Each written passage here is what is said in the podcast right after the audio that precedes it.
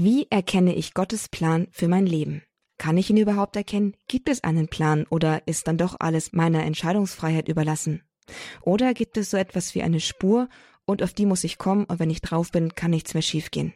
Und damit herzlich willkommen zum Kurs Null bei Radio Horeb. Hier geht's um die Grundlagen des Christseins. Ich bin Astrid Mooskopf. Wie geht das? Wie geht Leben? Wie geht Berufung? Was ist der Plan Gottes für mein Leben? Und noch einmal die Frage, wie erkenne ich den Plan Gottes für mein Leben?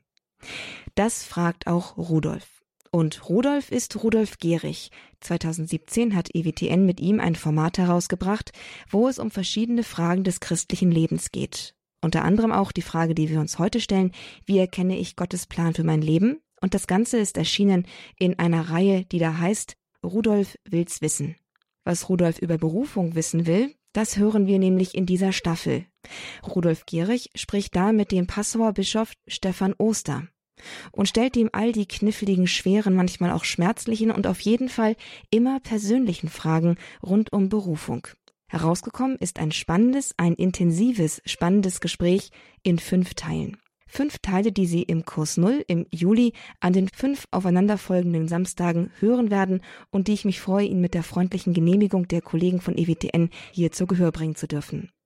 Und ich wünsche viel Vergnügen, viel Freude, viel Tiefgang, viel Gewinn mit Rudolf Wills Wissen. Wie erkenne ich Gottes Plan für mein Leben?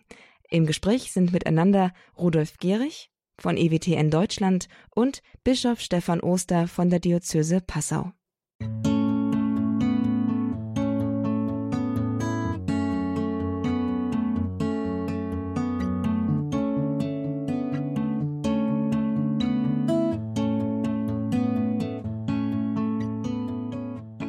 Schon lange spüre ich dieses Ziehen in mir. Es ist wie eine innere Sehnsucht, eine Unruhe, und ich frage mich, woher das eigentlich kommt.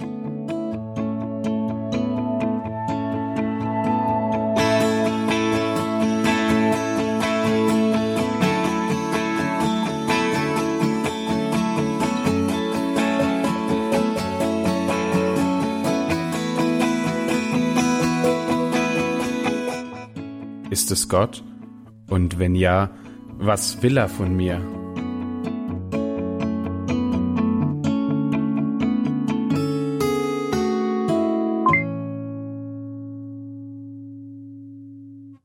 Bischof Stefan Oster, ich freue mich sehr, dass ich wieder bei Ihnen sein darf. Wir hatten das letzte Mal angefangen, über das große Thema Berufung zu sprechen. Da ist natürlich erstmal die Frage, woran erkenne ich eine Berufung? Es ist wie eine Art ungestillte Sehnsucht. Also ich sehne mich nach was und äh, merke, dass äh, dort, wo ich suche, dort komme ich mit meiner Sehnsucht nicht an, dort lande ich nicht. Und äh, also das wäre für mich der wichtigste Hinweis. Also das zieht mich und ich spüre das und das und das probiere ich. Und äh, aber es gibt ein Mehr. Es muss mehr als alles geben als nur diese Welt. Und äh, das ist für mich eines der wesentlichen Kennzeichen für eine Berufung. Ja, woran erkenne ich, dass diese Sehnsucht auch äh, von, von größerer, längerer Dauer ist und nicht nur vielleicht so ein permanentes Verlangen wie, weiß nicht, als Kind wollte ich immer eine elektrische Duplo-Eisenbahn. Meine Mutter hat sie mir nie gekauft, mhm. habe sie auch nie vom Christkind bekommen.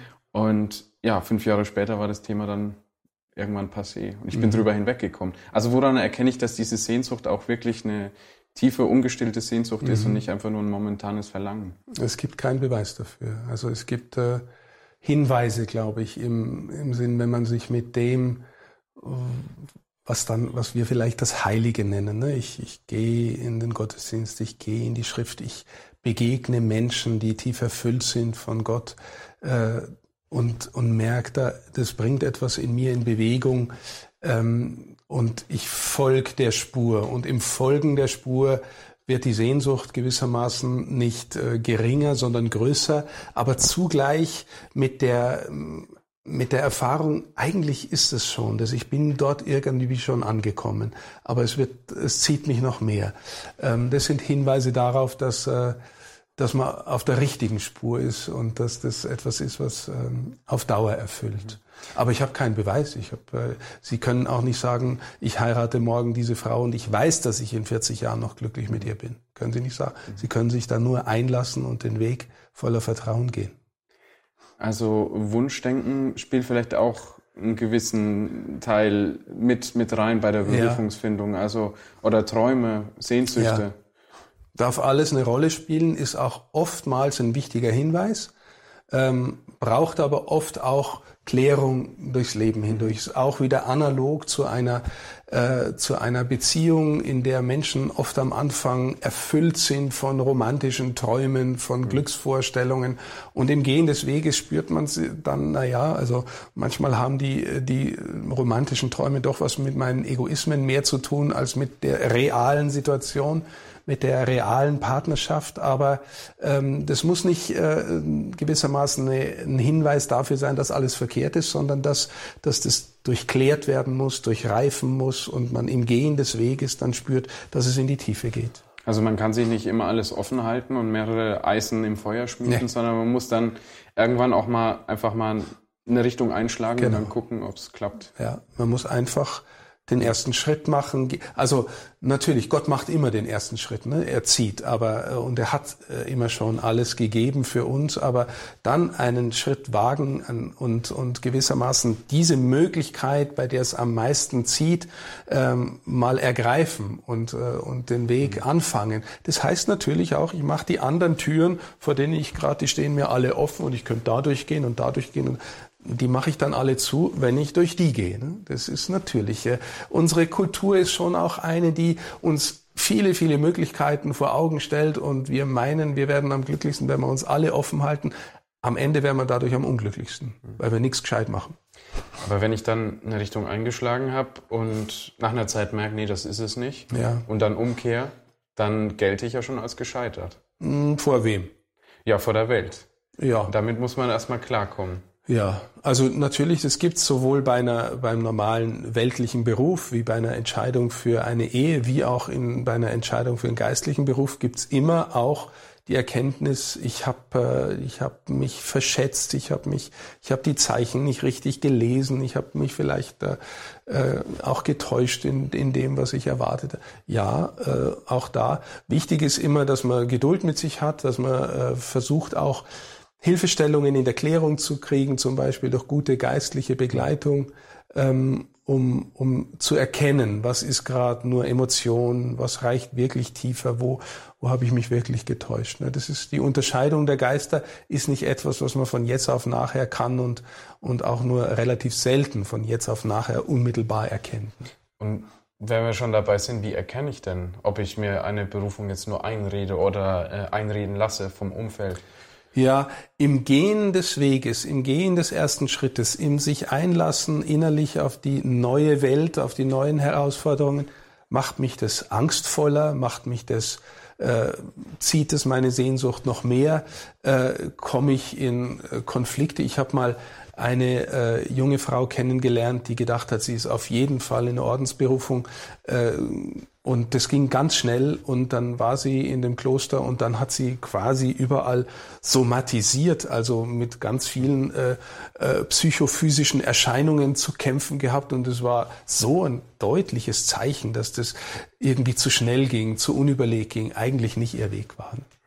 Also Gefühle spielen schon auch eine Rolle. Ja, spielen eine Rolle, aber äh, da dürfen auch nicht überschätzt werden. Also. Ne, so ähnlich wie bei der Liebe, Gefühle spielen eine große Rolle, aber am Ende ist Liebe auch äh, eine Entschiedenheit, eine innere Entschiedenheit, eine innere Klarheit für den Menschen ich liebe den Menschen auch dann, wenn er mich gerade kolossal nervt. Ne? Mhm. Und, äh, und ich irgendwie könnte ihn an die Wand klatschen und denke mir, um Gottes Willen, wie ist er heute beieinander oder sie?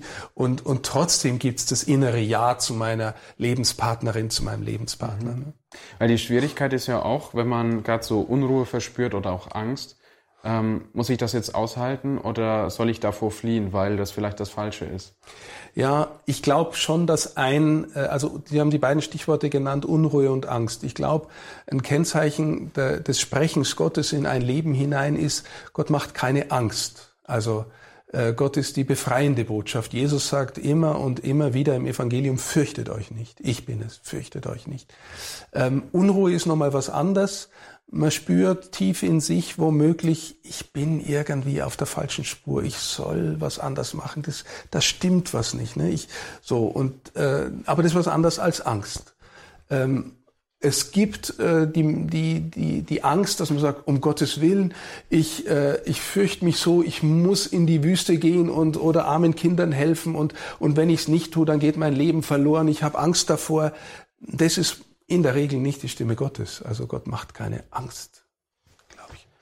Aber wie erkenne ich dann die Stimme Gottes? Also wenn, wenn man jetzt mal wirklich ähm, auf konkrete Zeichen guckt, das ist ja selten, dass dann irgendwie ja, der Strahl vom Himmel kommt oder die Wolken eine bestimmte Formation annehmen. Ja. Auch wenn es Leute gibt, die dann das Sicherzeichen sehen. Also, ähm, wie erkenne ich Gottes Stimme im Alltag? Ähm, Im äh, Galaterbrief steht einmal über die Früchte des Geistes. Also die Frage ist, sind sie, sind wir im Heiligen Geist unterwegs? Ähm, macht mich das mit ihm sein, den Weg gehen, macht mich das äh, äh, geduldiger, liebevoller, gütiger, froher aufs Ganze? Oder macht's mich äh, unruhiger, äh, ähm, streitsüchtiger, äh, weiß ich was, unehrlicher und sowas. Ne? Die, die Werke des Geistes, die Früchte des Geistes, die, die, die Werke des Fleisches sind da unterschieden. Also gibt's irgendwie in meinem Leben was, wo ich in eine größere Zufriedenheit hineinfinde, in eine auch größere Liebesfähigkeit? Zieht's mich hin zu geistlichem Leben, Formen des Gebets und sowas? Das ist etwas, wo ich was erkennen kann. Das ist der Weg. Auch was, wie man es erkennen kann, ist, ähm, Gott kommt kontinuierlich. Es ist nicht so, dass äh, sie einmal irgendwie einen Blitz kriegen und denken, ah, jetzt habe ich irgendwas gespürt und, äh, und das habe ich vor fünf Jahren das letzte Mal gespürt, seither spüre ich gar nichts mehr. Ich glaube schon, dass Gott geduldig ist und, und immer wieder irgendwie zieht und äh, man kommt immer wieder in Situationen, wo man spürt, er lässt eigentlich nicht locker. Ne? Also und er wirft einen nicht automatisch durcheinander, so dass man sich gar nicht mehr auskennt. Glaube ich, das ist auch nicht unbedingt ein Zeichen Gottes, sondern eher ein Zeichen des Durcheinanderwerfers. Ne? Das, also es gibt so, und dann ist auch schon auch die Frage, ist es in der, in der Kirche, in der Treue zur Kirche, in der Lehre zur Kirche, wenn Sie spüren, Sie sollen irgendwas machen, was, was dem widerspricht, äh, dann ist es auch nicht von Gott, glaube ich. Ne? Wie war das denn bei Ihnen? Haben Sie dieses, diese Anziehung gespürt, diese Sehnsucht und bis Sie ja letztlich da gelandet sind, wo Sie jetzt sind? Und glauben Sie, dass es auch schon das Endziel gewesen ist oder kommt da vielleicht noch mehr? Ja, das Endziel ist ja nicht ein, ein Dienst, ein Amt in sich. Natürlich ist Bischof ein, ein, ein verantwortungsvolles Amt äh, und das, ich glaube schon, dass Gott mich hier jetzt hingestellt hat. Aber, aber der eigentliche Weg ist ja nicht äh, nicht, äh, jetzt habe ich irgendwie ein äußeres Amt erreicht und, und stehe irgendwo auf dem Podest, sondern der eigentlich innere Weg ist äh, Heiligung und Heiligkeit. Also die, die Gott will, dass wir Menschen werden, die von ihm erfüllt sind, die von ihm Zeugnis geben, die und zwar egal, wo sie stehen. Ne? Das, mhm. ähm, und äh, das ist sogar manchmal eher erschreckend, dass äh, dass man, dass man geneigt ist, sich auf sein Amt was einzubilden, weil alle Leute auf einen gucken und alle Leute jubeln oder klatschen oder, oder auch auf einen draufhauen und aber irgendwie man, man ist im Mittelpunkt. Und das hat auch was richtig Versucherisches, ne? dass man äh, das Amt selber dann verwechselt mit, äh, mit der eigenen Bedeutung. Und, äh, und die eigene Bedeutung vor Gott ist die wachsende Heiligkeit. Und, äh, und da kommen wir nie an ein Ende. Im Gegenteil, also ich verehre Charles de Foucault zum Beispiel, der hat am Tag seines Todes äh, einer Verwandten eine Postkarte geschrieben, wo er drauf stand, beten Sie um meine Bekehrung. Und äh, hm. ist da nie zu Ende. Das, und am Ende entscheidet es Gott, wie, wie weit man da ist. Ne?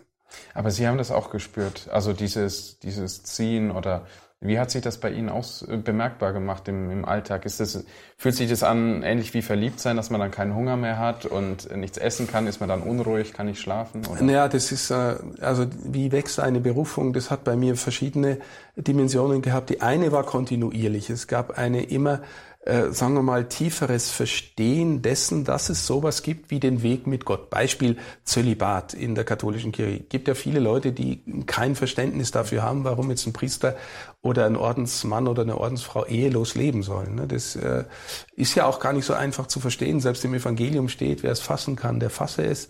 Ähm, aber da habe ich zum Beispiel gemerkt, ich habe mich da beschäftigt mit Glaube und Kirche und habe immer mehr gesehen, ja, so einer, der so ein Priester, der das passt eigentlich schon, dass der, der ist im Umgang mit dem Heiligen, der ist für sein, für seine Kirche, für seine Gemeinde da und äh, das ist eigentlich angemessen, dass jemand so lebt, wie Jesus gelebt. Also da hat sich ein Verständnis vertieft für sowas und für andere Sachen. Das war das Kontinuierliche. Und dann gab es zwischendrin einzelne Erlebnisse, wo ich gedacht habe, äh, ja, danke Gott, jetzt hast du mir was gezeigt. Ich war gar nicht, wusste gar nicht, ob ich so froh drüber sein soll oder, oder. Was war das zum Beispiel? Ja, ich weiß noch, einmal hat mich äh, ähm, auch, das, da ging es auch um die Frage nach meiner, nach der Zukunft meiner Beziehung und äh, und äh, wir, wir waren äh, gerade in verschiedenen Lebenssituationen. Ich so am Ende meines Studiums und äh, meine damalige Lebensgefährtin hat woanders gewohnt und ich habe dann erzählt, jetzt müssen wir gucken, dass wir zusammenkommen, das ist gar nicht so leicht und so. Das ist relativ weit auseinander und ich habe noch nicht klar, was ich äh, machen will, aber äh, ne, und sie ist auch nicht mehr so ganz jung. Wir wollen eine Familie gründen und also Sachen. Also und dann sagt ein Mensch nur so relativ lapidar: Zwingen Sie sich dazu was? Das war Ihr Professor. Mein ja. verehrter alter Lehrer. Zwingen Sie sich dazu was? Und ich habe mir gedacht, ja, tolle Frage. Weil schon, in meinem Herzen gab es schon immer das, wenn ich mal zu einem Menschen so auch innerlich Ja gesagt habe, dann will ich auch treu sein und will auch Verbindlichkeit leben. Ne? Und habe dann schon auch schmerzvoll erfahren müssen, ja, das war noch sehr stark mein Wille, mein, meine Überzeugung. Ich will Lebens Partnerschaft gestalten nach meinen äh, ähm, Vorstellungen. Ich habe mir auch ganz viel mit dem Thema Dialog und Liebe und Ding auseinandergesetzt, auch philosophisch und habe mir Gedanken gemacht, wie geht es eigentlich, dass so verschiedene Wesen wie Männer und Frauen irgendwie miteinander kommunizieren können und äh, das Leben miteinander teilen. Und wir haben das, glaube ich, schon ganz gut hingekriegt. Und es gab Phasen, da waren wir wirklich auch, auch sehr tief beieinander und glücklich und äh, und trotzdem äh, im Nachhinein, wenn ich mich frage, äh, glaube ich, habe ich irgendwie äh, Gott nicht ernst genug genommen, weil ich irgendwie innerlich gesagt habe, ja, das mit der Liebe, das habe ich schon verstanden, das ist mein Programm. Äh, du kümmerst dich um die anderen, so sinngemäß. Ne? Also im Nachhinein, wenn ich da drauf zurückschaue. Und das war dann schon auch eine schmerzliche Erkenntnis, dass auch da unter dem Schein des lieben Wollens am Ende doch irgendwie äh, die Dominanz des eigenen Egos sich dann doch irgendwie durchsetzt. Mhm. Und da braucht es dann tatsächlich manchmal auch Mitmenschen, durch die Gott dann zu einem sprechen kann. Ja, genau, ja. Also. Das ist ja dann auch, äh, also mir wurde beispielsweise immer gesagt, ja, äh, ob du Priester wirst, das entscheiden jetzt nicht unbedingt deine Eltern oder jemand anders, sondern eigentlich drei Leute, nämlich du selber, Gott und äh, die Kirche.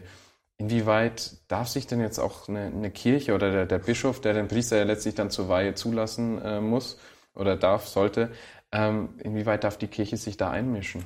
Ja, die Kirche ist die gewissermaßen objektivierende Instanz. Also die Klärung der Kirche hat, wenn es denn gelingt, gelingt ja auch nicht immer, müssen wir ja auch ehrlich sein, aber hat äh, die, die Aufgabe zu klären, ob, äh, ob das eine kirchliche Berufung ist. Also ob das gewissermaßen im Raum der Kirche, in den Dienst der Kirche hineinpasst oder ob da gibt's ja auch, äh, wie Sie sagen, manchmal ist die Berufung von der Oma und die will, dass ihr Enkel groß rauskommt und endlich den großen Max in der Kirche macht, dass sie irgendwie vor ihren Freundinnen da groß dasteht und so.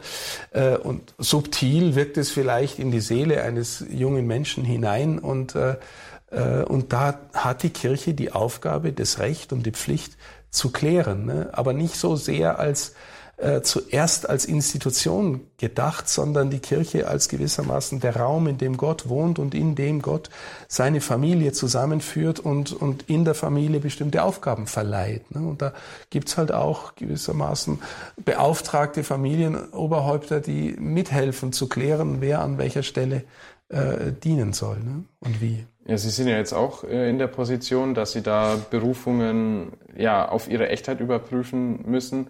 Wie gehen Sie da vor? Ja, jetzt zum Beispiel bei den Priestern, da gibt's ja auch Beauftragte. Wir haben für unser Priesterseminar dann einen Regens und einen Spiritual, die ja innerhalb des Priesterseminars die diese Aufgabe der Klärung äh, auf dem Weg hin bis zur Weihe ähm, tun und mir dann diejenigen, die Kandidaten empfehlen. Natürlich treffe ich die auch selber und spreche mit denen selber und versuche auch im Laufe der Zeit immer wieder viel Kontakt zu haben und natürlich frage ich dann manchmal, wie ist jetzt der oder wie ist der und wie macht sich der und so. Und, und ähm, es entsteht, also ich habe zu meinem Regens da auch ein Vertrauensverhältnis, dass, äh, dass wir da schon, glaube ich, auf einem ganz guten, aber auch auf einem ehrlichen Weg äh, sind. Die Gefahr ist ja immer, dass man in Zeiten, in denen es nicht so viel Berufungen gibt, dass man äh, alle möglichen nimmt, die meinen, sie sind berufen und dann ein Auge zudrückt, nur nur weil man meint, äh, den brauchen wir jetzt auch noch und dann haben wir weniger Stimmen, wenigstens die Zahlen. Ne? Das ist schon gefährlich.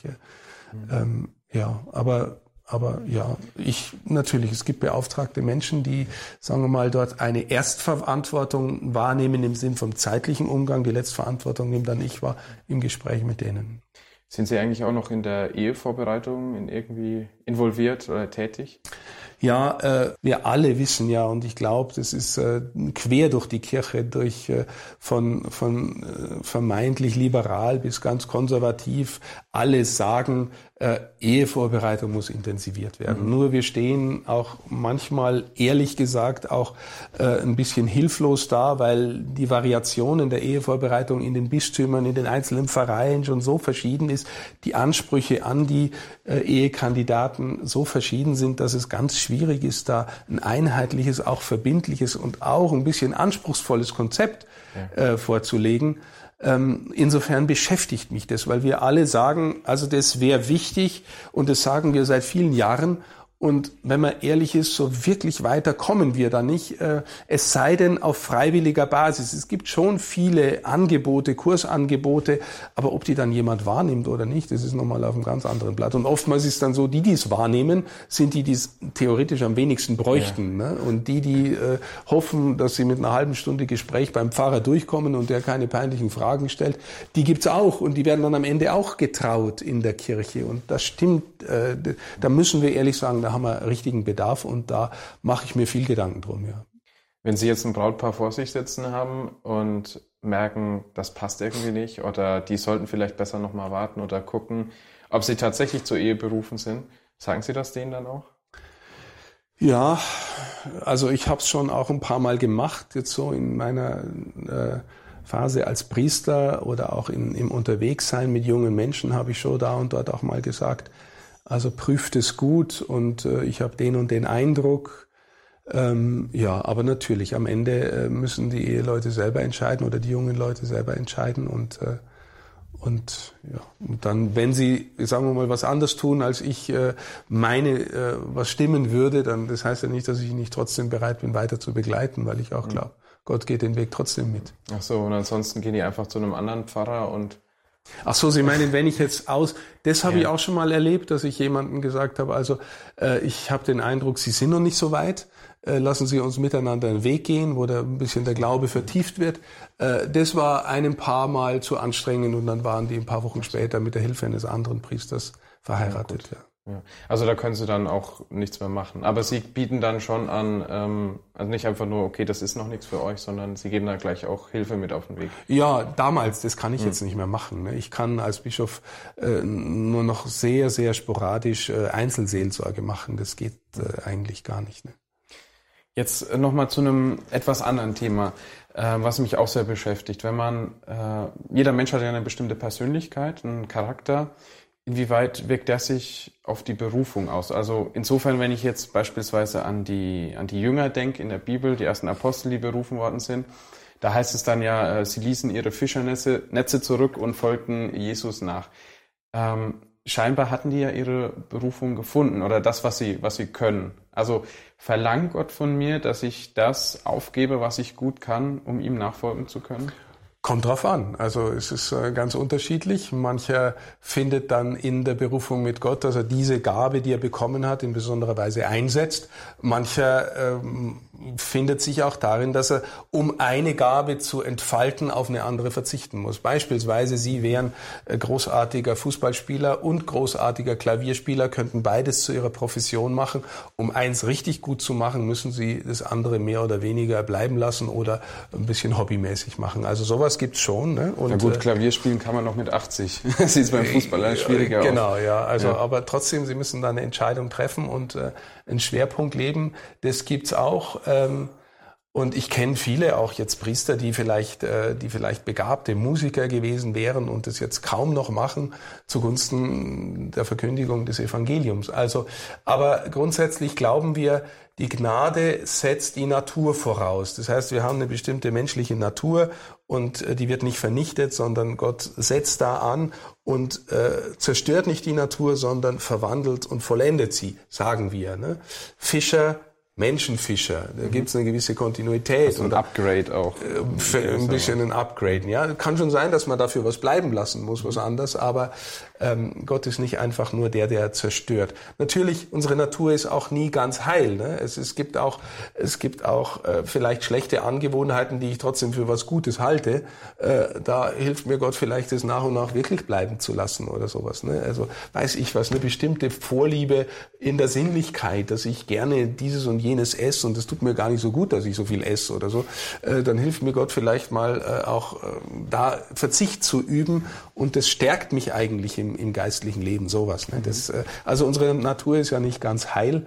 Insofern ist es gar nicht so einfach zu sagen, äh, was, was, was bleibt auf der Strecke oder was bleibt zurück und was wird aufgenommen, verwandelt äh, und veredelt sozusagen. Wenn Sie sich eine Pflanze vorstellen, ein gescheiter Gärtner äh, will, dass die Pflanze aus dem Stamm wächst und wenn die anfängt zu wuchern, dann schneidet er mal einen Ast ab und den anderen auch, damit er in der Mitte irgendwie den Saft äh, in, richtig raustreiben kann. Ne? So. Ja, das ist ein schönes Bild zum Abschluss. Also ja. wollte mich für ganz herzlich bei Ihnen bedanken ja, für die Zeit. Ähm, ich glaube, das Thema sollten wir beim nächsten Mal nochmal vertiefen. Und wir freuen uns auf die Fortsetzung dieses Gesprächs mit Rudolf Gehrig und dem Passauer Bischof Dr. Stefan Oster. Und zwar schon in der nächsten Woche, am Samstag beim Kurs Null hier bei Radio Horeb um 16.30 Uhr. Hören wir doch schon mal rein, was uns erwartet.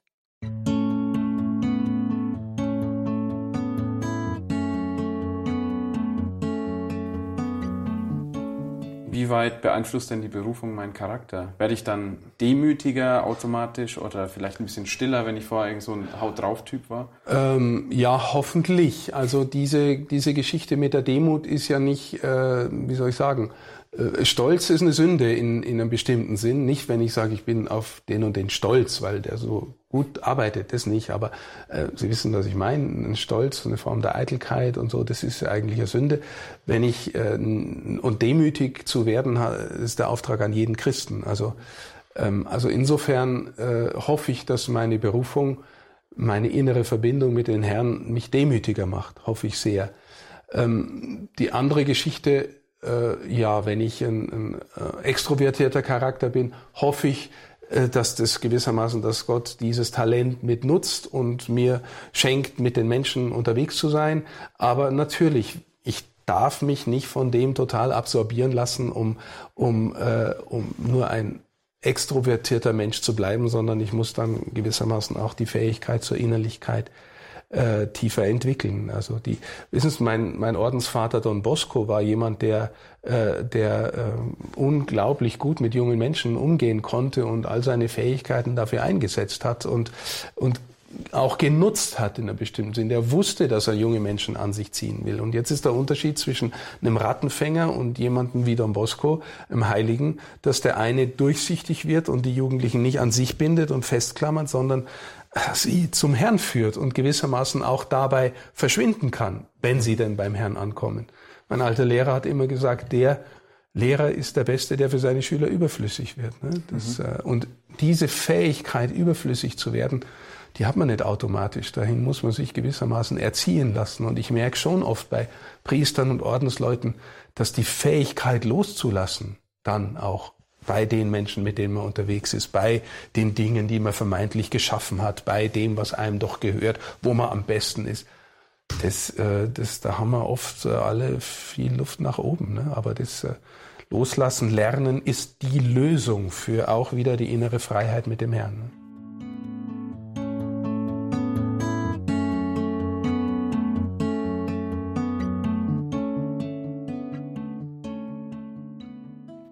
Juli dreht sich's beim Kurs Null ganz um das Thema Berufung. Rudolf Gehrig hat mit dem Jugendbischof und Passauer Bischof Stefan Oster eine Reihe von Interviews geführt und ihm alle Fragen, alle wichtigen, alle zentralen Fragen rund um dieses Thema gestellt und auch gute Antworten bekommen. Diese Gespräche, diese Interviews hören Sie hier im Kurs Null im Juli. Das heute war der zweite Teil. In der nächsten Woche dann der dritte Teil, aus dem wir schon den Ausschnitt gehört haben. Und dabei dürfen wir nicht vergessen, das Thema Berufung betrifft nicht nur uns selbst immer alleine, sondern auch die Menschen um uns herum ringen mit diesem Thema. Vielleicht kennen Sie jemanden, der sich genau damit gerade herumschlägt. Und dann ist es vielleicht eine gute Empfehlung, wenn Sie ihm diese Interviews zuschicken. Ganz einfach möglich ist das über unseren Podcast auf hore.org in der Rubrik Kurs Null. Dort finden Sie das Gespräch der letzten Woche und auch das aktuelle, das wir heute gehört haben, wird in Kürze dort hochgeladen.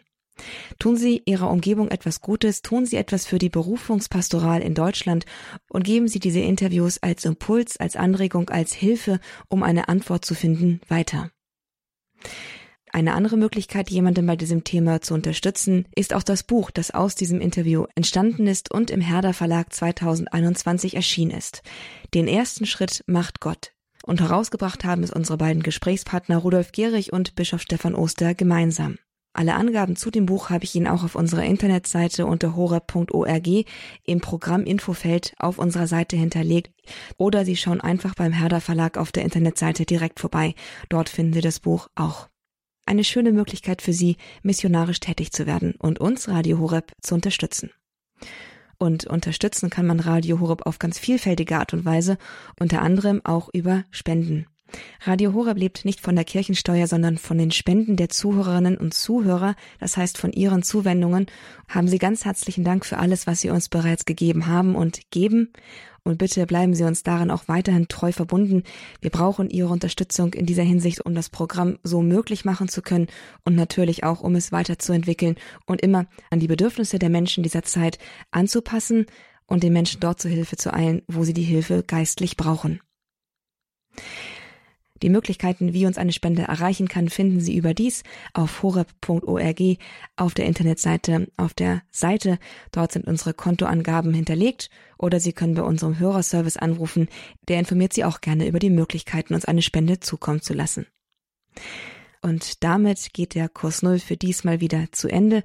Schön, dass Sie mit dabei gewesen sind. Ich verabschiede mich bis zur nächsten Woche. Mein Name ist Astrid Mooskopf. Hier ist Radio Horeb. Leben mit Gott.